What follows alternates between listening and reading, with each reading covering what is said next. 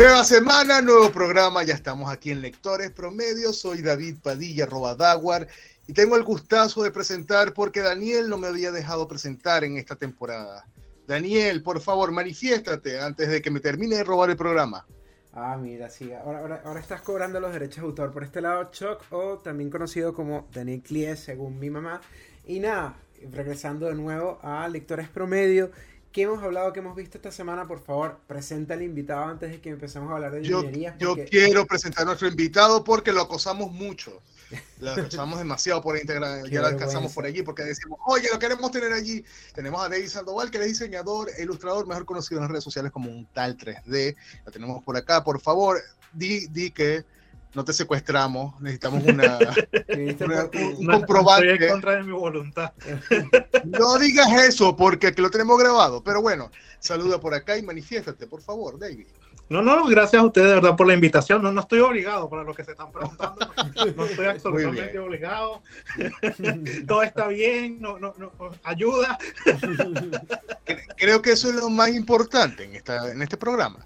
Daniel, yo quiero que tú me digas cómo te fue en esta semana, qué, viste de nuevo en esta semana. Mira, ¿Qué tienes de nuevo de novedades? Sí, eh, esta semana voy a hablar de, una serie un poco extraña porque todo el mundo, oh sí, estoy acostumbrado a ver The Walking Dead. Esta semana terminé Downton Abbey y me, me gustó mucho. Tengo sentimientos encontrados, mejor dicho, opiniones encontradas con la serie porque me parece que es una serie interesante para hablar sobre la modernización del mundo. Hay muy buen desarrollo de personajes pero es una novela al mismo tiempo. Es una novela porque a todo el mundo lo emparejan ahí. Y, y, le falta a veces chispa en las últimas temporadas. Pero claro, quizás yo estoy pidiéndole demasiado a la serie. Es una serie más enfocada en todo este público de, de, la corona, de todo este tema de Britania. Entonces, si te gusta toda esa onda, la vas a disfrutar. Si quieres más acción, ve The Guild the Gage en, en HBO, que de hecho es más rápido.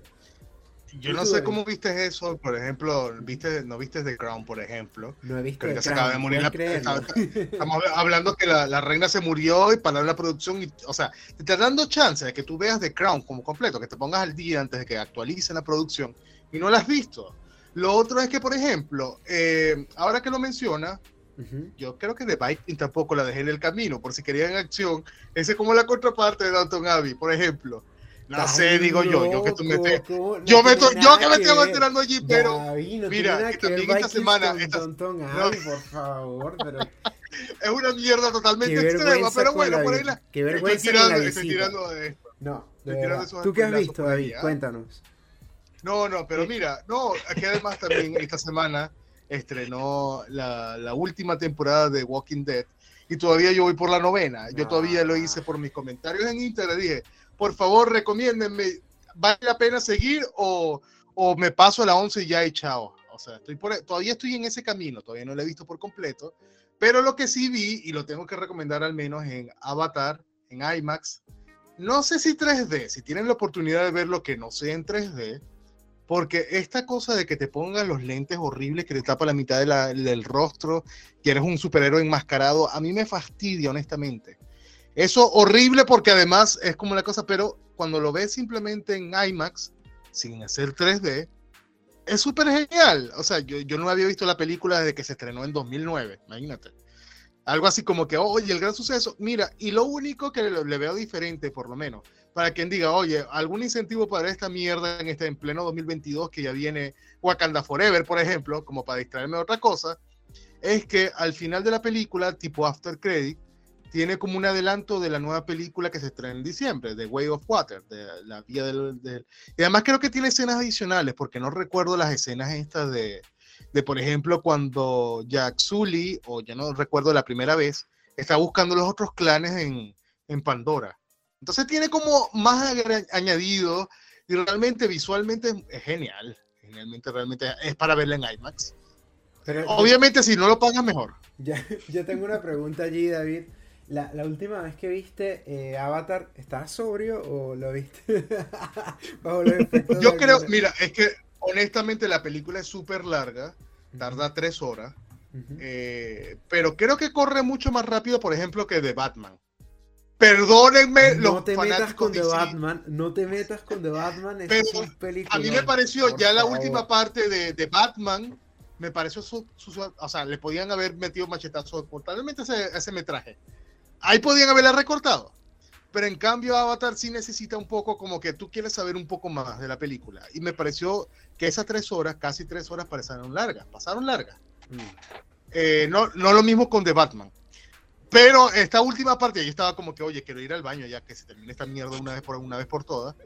Y la última parte que te enseñan, ese, ese creo que son como 5 a 7 minutos, realmente tú ves la diferencia en imágenes. Ya de por sí, para 2009, Avatar fue un adelanto muy grande. Fue como, ah, no sé, como decir Jurassic Park en su tiempo con Steven Spielberg. Mm. Entonces me pareció muy genial eso, realmente. Por lo menos salvable.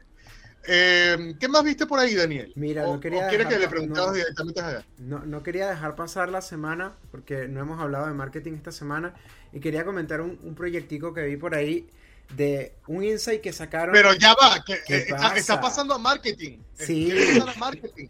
No, yo quiero hablar de televisión y película y tengo de, de acá, lo tengo acá. Lo quiero aprovechar porque yo quiero preguntarle qué ha visto, lo ha acosado tanto, ah. que yo sé que él, quiere hablar mucho, él quiere hablar mucho. Él dice, oye, ¿para qué me invitaste si no voy a hablar? David, ¿qué has visto tú por lo menos? La mente que puedas compartir la audiencia. No, no, no, no. Venga, ¿qué has visto que, que tú digas, oye, ¿Qué le, qué recomendarías? Que, valga, que, valga, la pena o que no valga la pena. Que valga la pena, por amor a Cristo. No, no, no. Que si nos adviertes de algo que no vale la pena, mejor. Sí, también, Pero bueno, ¿qué has visto que valga la pena primero? Eh, cortar por la línea de puntos. Es una, es, una serie animada de Netflix de un ilustrador y caricaturista italiano que se llama Solo Calcare. Y está en Netflix. Es, un, es una miniserie que si no sé si llegaron a ver Bojack Horseman y si le gusta más o menos esa, esa línea narrativa de, de historias ah. bastante crudas, creo que Cortar por la línea de puntos es una serie que vale la miniserie, porque es muy cortita. Es una miniserie que vale la pena como, como verla. También con, yo creo que Netflix tiene peca de algo de poner las alertas antes de ver ese tipo de contenido y creo que si estás lidiando con quizás un pariente cercano que perdió su vida, no es algo que debas ver. O sea, no, no, no hay como ese aviso porque toca muy cercano como cuando pierdes a alguien y no te da el chance de despedirte. Mira, pero ya va, un paso atrás, cuando dice miniserie, serie corta, ¿de cuánto estamos hablando? ¿De cuántos capítulos están por ahí? Son como ocho episodios de 10 minutos, es una serie animada, es muy Ah, súper corto, realmente súper sí, corto. Muy, muy cortita. Porque es un monólogo. Es un monólogo. Toda la serie es un monólogo. Pero mira, pero disculpa que te estés allí, porque además Netflix tiene como esta cosa de que te vamos a meter humor y te vamos a meter en realidad la que estamos metiendo una serie como de salud mental. Fíjate que no sé hasta qué punto la promocionaron recientemente, estamos hablando como de agosto de 2022. Please Like Me, esta serie es una serie LGBT, así abiertamente. En el primer capítulo estamos viendo que este, el protagonista se declara gay. Pero tú dices, es como de humor adolescente y es mentira. Ya estamos hablando de algo que es una serie de, algo de, salud mental, como estamos hablando de Boyack, por ejemplo, que no es, propiamente salud mental, pero es algo de que trata temas fuertes como el suicidio, por ejemplo. Algo aquí estamos, estamos esperando algo así de aquí también. Sí. Mira, Netflix, Netflix, ya te vi Netflix, lo que tratas de hacer. Y es estrategia. Eh, una construcción que en lo particular a mí me gusta mucho, porque tú no entiendes a qué quieres llegar a la serie hasta que llega la serie a ese punto. Y tú ahí como que, ah, me estaban hablando todo el tiempo de esto, porque lo disfrazan muy bien. Hasta que llega el punto clímax de la historia que tú empiezas como a hilar todo lo que viste antes. Mm. Caramba, David, ya, va, discúlpame, necesitamos más en este programa. Pero ya va, un paso, un paso más atrás. Ahora, ¿cuál no recomendarías? Que viste, dijiste, ¿qué mierda es esta? No lo voy a. Si alguien puede, no apáguelo de una vez, no pague más HBO eh, Max o no pague nada. nada. ¿Cuál, ¿Cuál has visto? Eh, vi la secuela de La Huérfana. ¿La viste en cine? ¿O por los caminos? Eso no es al revés. Pero no, no, no la veo. No la veo. Mira, debo decir que no recuerdo honestamente la primera. Daniel, ¿tuviste la primera de la Tampoco, no. Ok, bueno, ya sabemos que por lo menos recomendaciones, no la vean la segunda, al menos. no, no vean la segunda. O al menos que no esperen nada, de como que, bueno, quiero ver algo para entretenerme y ya, porque y ya. Pero no es como, quizás como esperando lo que fue la primera, ese giro de trama que se, se, se fue al final. Acá es como que no, no esperes nada así. Daniel, me comentaste en algún punto que viste Hocus Pocus, Abra Cadabra. Nunca la había visto, nunca la había visto. sé que mi hermana. Estamos hablando de una película de 90 y Disney Channel todo el día y recuerdo que a cada rato salía Abracadabra, Vela, 8 de la noche, Disney Channel. Ayer la vi por primera vez. Al principio me pareció latera, al final me pareció divertida. Me parece que es una película sin pretensiones que se disfruta mucho. Quiero ver la segunda y he escuchado muy buenos comentarios. No sé si la vieron, pero dicen que es divertida la segunda. Eh, sí, sí está bueno. Me reí mucho, o sea, es que es estúpida, güey. La película es muy tonta y es, lo sabe, la película la sabe que es tonta. Mm. Es, como, cuando... Para un domingo, digamos que para un domingo. No, en cualquier momento, porque a mí me hizo reír mucho. Es como, no sé si en esas películas malas que llegan a cierto punto donde los mismos actores saben que es mala y ya se dejan llevar. Y eso lo hace bueno.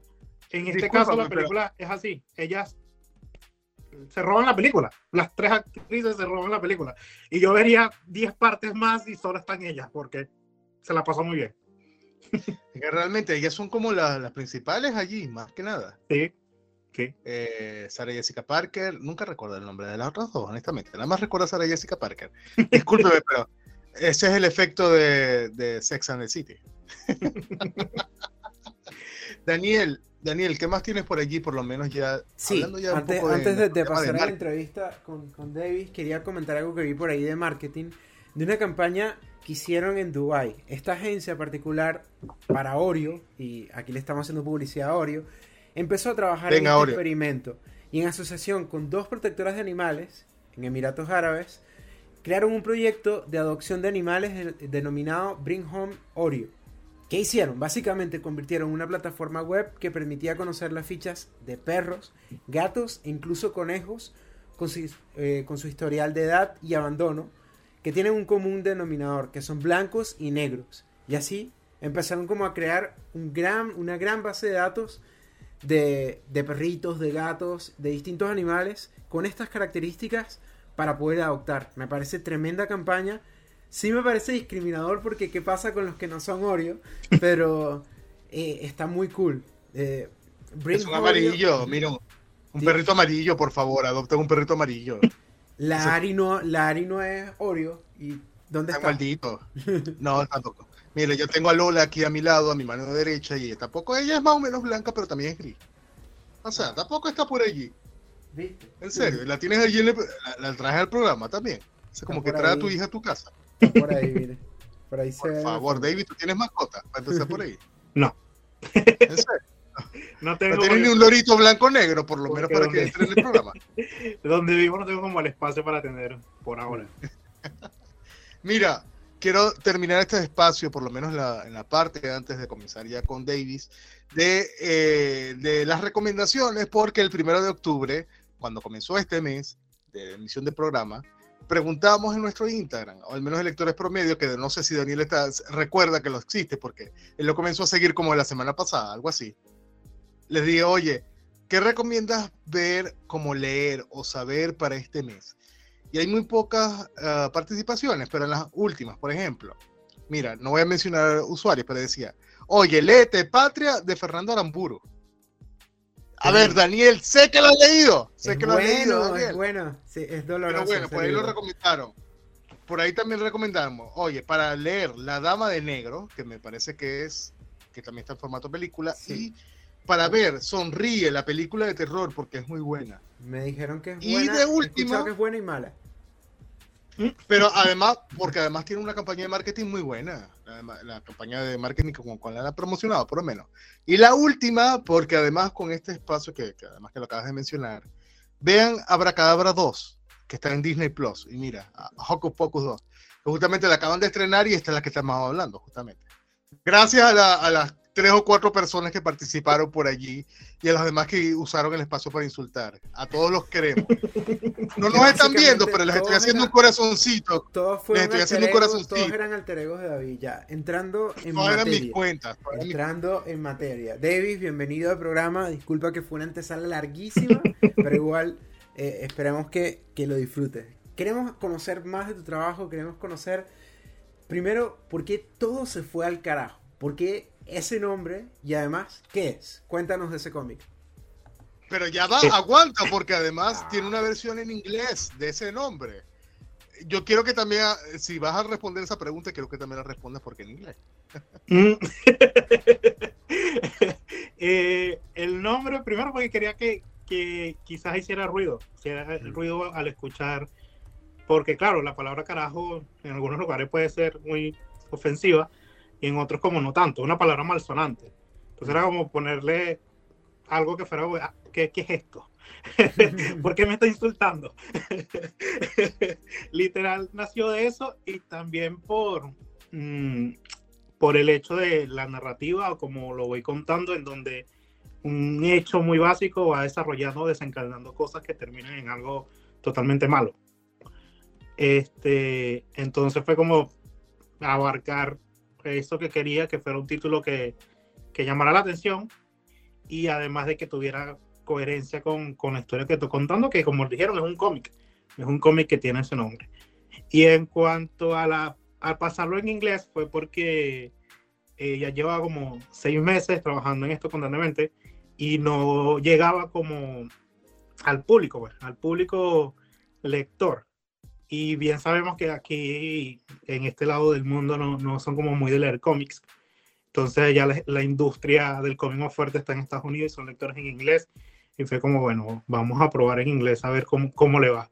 Al final fue, le fue bien al principio en inglés, pero después los, los lectores en españoles fueron como más en número que el inglés y eso fue chévere porque puede mantener el, el formato en español, porque, porque obviamente uno quiere hacer de esto quizás un trabajo, quizás, no quizás un trabajo totalmente, pero sí tener un feedback por, para saber cómo va la cosa. Y yo siempre puse como meta como que los primeros feedback que reciba, por ese, por esa, por ese lado me voy a ir. Entonces estaba como pendiente, si recibo feedback en inglés, va a ser netamente en inglés, si recibo feedback en español, va a ser en español. Y fue como la suerte, bueno, lo recibí en español y aquí me quedo. David, ¿cómo, ¿cómo fue ese proceso creativo? O sea, ya para llegar a ese libro, para llevarlo ya, que está publicado en tapo, tanto en tapa blanda como en tapa dura. ¿Cómo ese fue ese proceso? De repente, no sé, ¿en qué momento de la pandemia comenzaste a maquinarlo o después o desde antes? ¿Desde qué momento comenzaste ya a maquinar sobre eso? Fue como en dos, finales de 2019. Uh -huh. eh, que fue como el planteamiento del final. Eh, una de las cosas que me gusta hacer a mí es como partir de un final para que no se sienta una desconexión de hacia dónde va esto. Se me hace como más fácil desarrollar del final hacia adelante, hacia atrás, hacia el pasado que viceversa. Entonces fue como que, bueno, en finales de 2019 me dijo, se me ocurrió como el final de qué tal si estos personajes llegan a este punto y termina así. Y a partir de eso fue como desarrollar las ideas base que fue como un periodo de un mes, más o menos, un mes y medio. Y a partir de, de diciembre 2019, como el 26 de diciembre, fue como cuando saqué la primera, parte de, de, esa historia como tal. Después de haber estudiado todo eso para poder comenzar a hacerlo como tal. Pero ya va, aguanta, porque lo hiciste tipo como la Guerra de las Galaxias, y discúlpenme los que no han visto la Guerra de las Galaxias, porque sé que hay público, pero existe para eso. Que la gente dice, ¿de dónde nació Darth Vader? Ahora va a hacer una nueva trilogía, George Lucas, por favor. Te, te mamaste con esa nueva trilogía, de que voy a hacer una trilogía completa para explicar dónde viene Darth Vader. Algo así más o menos como tu proceso creativo. Oye, aquí está el final, pero yo voy a ir para atrás, a ver de cómo comenzó. Básicamente vas así con todo, con todos personajes, con toda historia. Eh, sí, mayormente sí, porque eh, me da como también espacio para improvisar eh, eh, desde, mi, desde, mi, proceso creativo. Al ya tener un final, yo sé que cualquier hecho que transcurra en el medio no tiene que alterar ese final. Entonces yo puedo meter, sacar personajes, incluir nuevos, siempre y cuando no influyan el, el trayecto hacia, hacia, ese final. Entonces se me hace como quizás más sencillo desde mi punto de vista trabajarlo de esa forma. Daniel, ¿qué pasa que estás jodiendo allí, que, estás, que quieres una pregunta? ¿Puedes hacer una pregunta o bajar la mano, por amor a Cristo?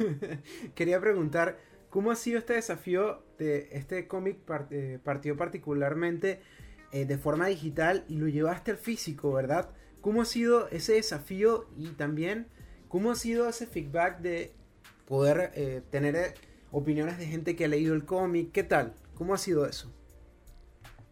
Mm, yo creo que es complejo porque si bien ahorita en internet se consigue mucha información, quizás no exactamente como cómo hacer un cómic cómo llevarlo, cómo imprimirlo, cómo trabajarlo, cómo narrarlo, es algo que está muy nuevo. O sea, es muy nuevo porque, claro, las personas que se dedican 100% a dibujar eh, llegan a un punto en donde no, no los ves presentes quizás en redes sociales. Mm. Eh, si sigues artistas de cómic, así vamos a hablar eh, estadounidense o incluso mangaka, tú no absolutamente nada. O sea, muy raro que y es el, el, todo el tiempo. Entonces también va que quizás la, la, la, comunicación de cómo hacerlo o cómo es ese mundo detrás, no hay personas que quieran tanto trabajo de explicarlo. Entonces siempre es como leer mucho cómic, ver cómo no lo narraron, tratar de buscar por el internet algún making of o, o, alguien que lo explique video por video, que también es muy raro encontrarlo.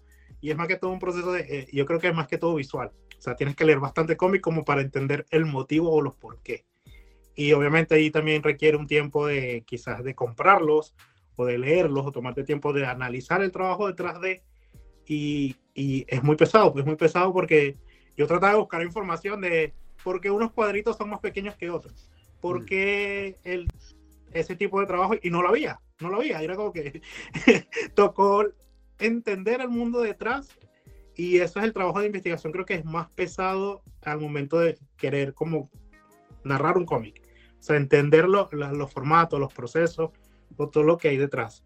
Y ya llevarlo a algo impreso, Obviamente ahora, gracias al Internet, hay muchas formas de imprimirlo, eh, ya sea por Amazon, que imprime libros, eh, y hay como dos o tres plataformas más que son, pueden ser económicas para autopublicarte. Eso es un poco más sencillo porque hay más información.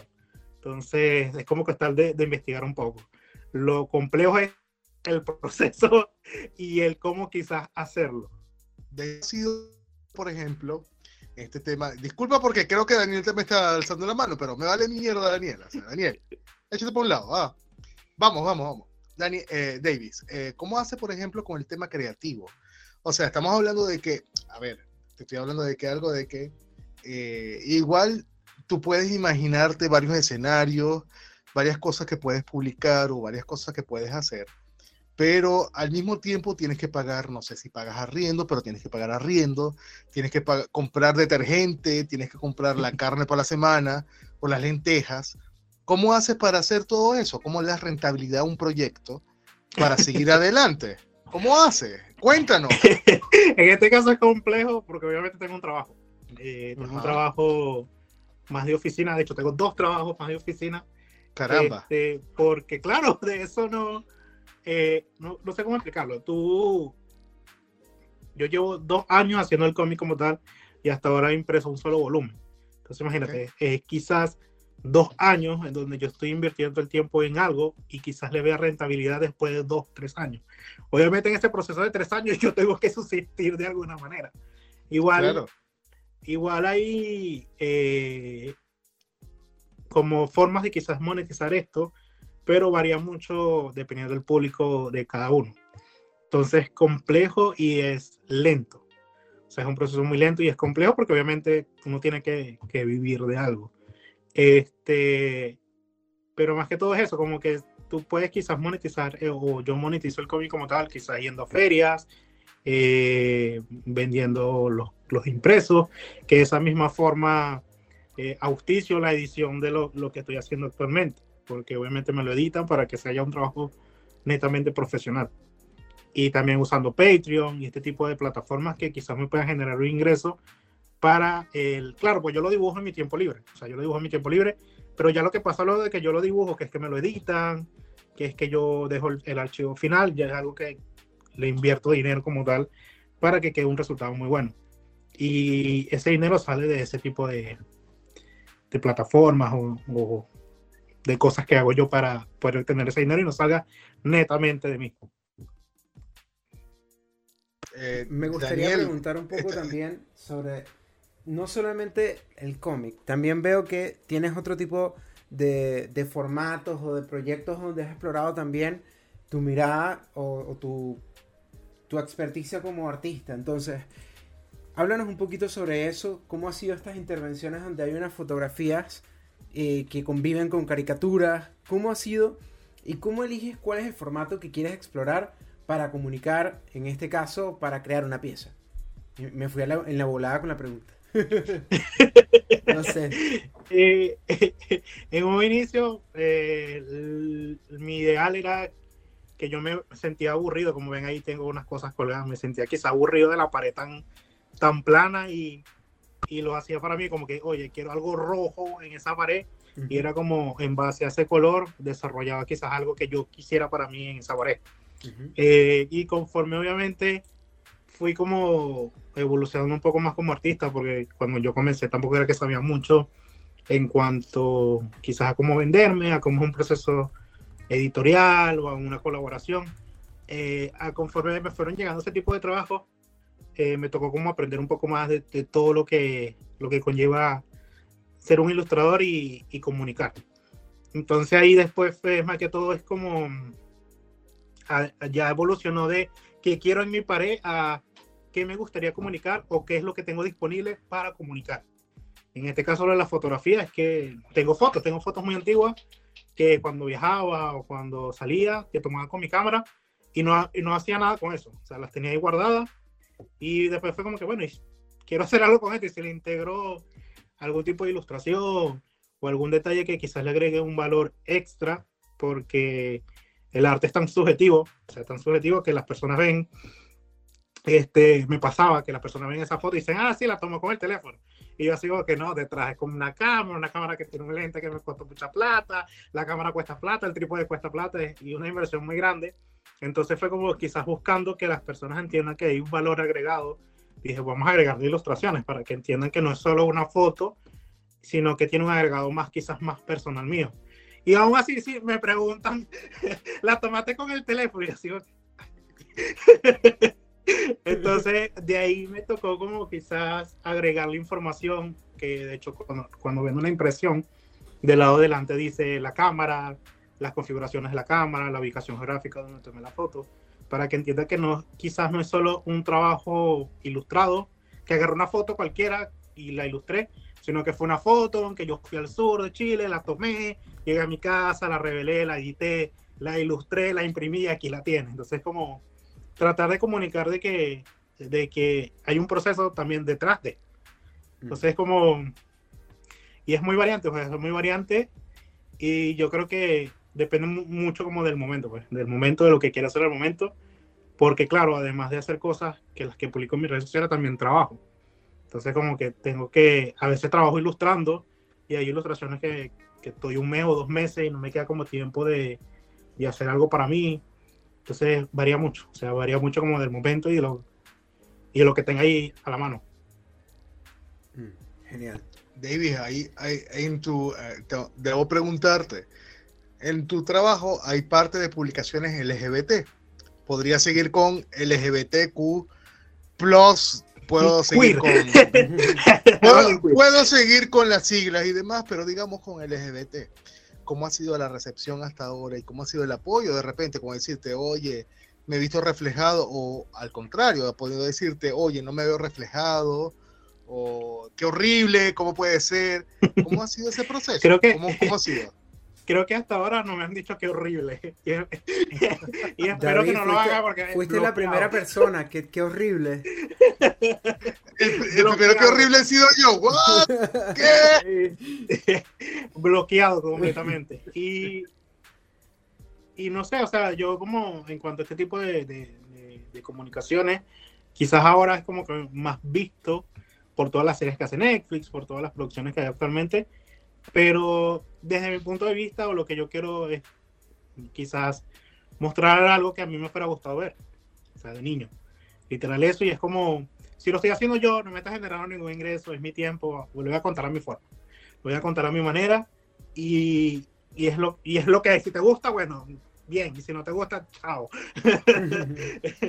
y igual es, es, cierto que, eh, cierto modo, también hay una, una presión de, de, de comunicar bien lo que se está comunicando, porque tampoco es eh, darle la razón a mucha gente, pues, y, y uno le puede dar la razón a mucha gente en cuanto a lo que se está comunicando simplemente por haberlo hecho mal, por haberlo comunicado de una forma errónea. Entonces siempre hay como, a pesar que yo fuera parte de la comunidad, hay igual una investigación. O hay una investigación para quizás comunicarlo de una forma muy correcta.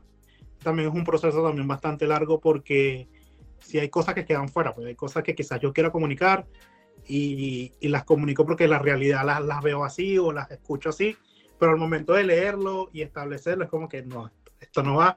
Y ahí mi editora me dice, quite eso porque lo van a funar. Pero hay alguna que, por ejemplo, ella te haya dicho, y disculpa que me extienda allí, pero hay alguna que te hayan dicho, oye, genial, o sea, ¿cómo no has continuado este trabajo o, te hayan aupado como para seguir haciendo como que algo aparte de, de ese trabajo que he hecho? ¿Cómo así? No, entendí. No entendí.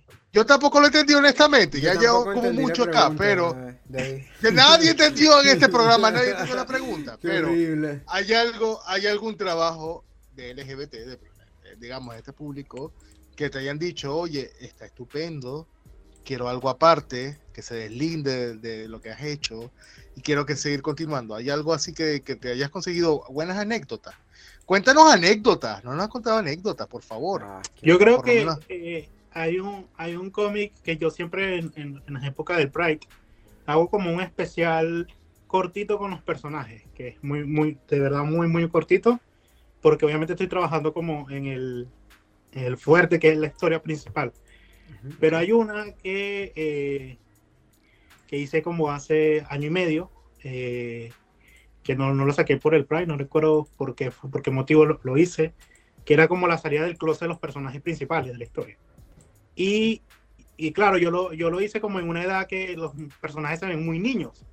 O sea, se ven muy niños y los comentarios de Webtoon fueron una cosa que yo estaba mal leyendo esos comentarios porque no lo esperaba. O sea, era como que que no esperaba que mucha gente quizás se identificara o que mucha gente quisiera que le pasara como lo le pasó a los personajes o que la reacción de los, de los personajes que le pasara a ellos también cuando leyeran a sus padres o cuando se enfrentaran a ese momento. Eh, incluso en la historia hay un personaje trans. Entonces la gente, oh my god, es trans. Y entonces ese tipo de, de, de, reacciones están muy lindas de leer. Están muy lindas de leer porque obviamente hay una hay una comunidad que se está sintiendo quizás representada, se está eh, empatizando como tal con los personajes. Y es algo que yo de verdad no, no, me esperaba, no me esperaba y de vez en cuando entro a los comentarios porque me gusta responder a las personas en los comentarios. Y siempre a veces hay uno, dos o tres comentarios nuevos y es bonito, es bonito porque eh, quizás el mensaje que quise decir es, llegó, o sea, el mensaje literal que, que, que, que quise comunicar con ese cómic llegó directamente y sin, y sin ningún atajo, sin nada de las personas que lo leyeron. David, ya para ir cerrando, ¿qué podemos esperar de ti en los próximos años? Por lo menos de aquí a año, año. O por lo menos, no sé, o los próximos meses, ya ni se sabe. Pero por lo menos, no, ¿qué podemos eh... esperar de ti, por lo menos, de tu trabajo de, oye, esperen de mí esto? ¿O qué podemos esperar de ti, por lo menos? Terminar el cómic. Este año tengo la, la, la misión de terminar el cómic para quizás poder concentrarme en otro tipo de cosas porque como les comenté en un principio, eh, este cómic también es un trabajo muy experimental, de, de, yo entender también cómo se hace un cómic, de cómo narrar un cómic, cómo diseñar personajes para un cómic.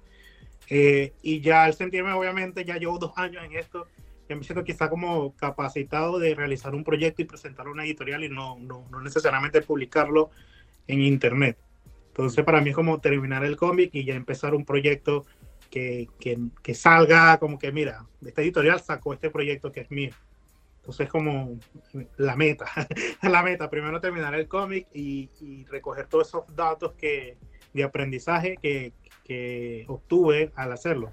porque son dos años, son dos años que llevo ahí haciéndolo como tal, sin descansar, y ya a partir de eso es como desarrollar más cosas, porque me gustó, o sea, desarrollar historias en cómic me gustó mucho. Estupendo, David. David, ¿cómo te podemos conseguir? No voy a decir en la madrugada, pero si de repente Vidamer y oye, me siento identificado, no sé, voy a escribirle a David. ¿A qué hora te podemos escribir y en dónde? en horario laboral, por favor. De mañana. Sí. Por favor, enfermito, enfermito, por favor. y en todas las redes sociales tengo como la, la dicha de ser un tal 3 en, en, todas, en todas, absolutamente todas las redes sociales. Eso mm. por allí me pueden escribir. Yo sé que a veces la gente cree que no voy a responder, pero siempre estoy como viendo los mensajes y eventualmente los respondo. Entonces, son bienvenidos. tenemos experiencia, tenemos experiencia por acá. son, son bienvenidos y, y también a lo que yo abro mucho la puerta de que si tienen dudas en los procesos creativos de muchas cosas, eh, no duden en preguntarme, porque ya muchas personas me han escrito como en proceso y me tomo también el tiempo de, de explicarlo, por lo que dije que encontrar esa información es muy complicada. Entonces, mientras pueda facilitarla, intenté hacer videos de YouTube, pero es un proceso. Tengo dos trabajos y ilustro un cómic, no tengo tiempo. Entonces, prefiero que me pregunten directamente y allí les, me tomo el tiempo de explicarlo. Entonces, Ahí estamos a la orden, cualquier dudita o cualquier proceso que quieran incluso conversar conmigo. Están las puertas abiertas en mis redes sociales. Eso. Perfecto, David. Eh, David, muchísimas gracias por acompañarnos. Realmente hacemos valer tu tiempo porque sabemos que es muy, fue muy difícil contactarte. Por ahí. esperamos tenerte una nueva oportunidad. esto vamos a repetirlo para cuando termines el cómic por completo, para tener la... Porque queremos leerlo completo y tenerlo ahí, claro que sí. Eso. Eh, David, ¿dónde pueden conseguir el programa? Y por favor, cierre. Nunca recuerdo, Daniel. Recuérdanos tú, por favor. Mira, lectorespromedio.com, lectores promedio en cualquier plataforma de streaming de música. Y eh, particularmente se despide Chuck también conocido como Daniel Clie, el señor Padilla, por favor. Padilla, con P, Padilla. Saludos a mis nuevos compañeros laborales, con ah. en las redes sociales, en todas las redes sociales, y nos vemos una nueva oportunidad, o nos escuchamos más bien, una nueva oportunidad. Vale, chao.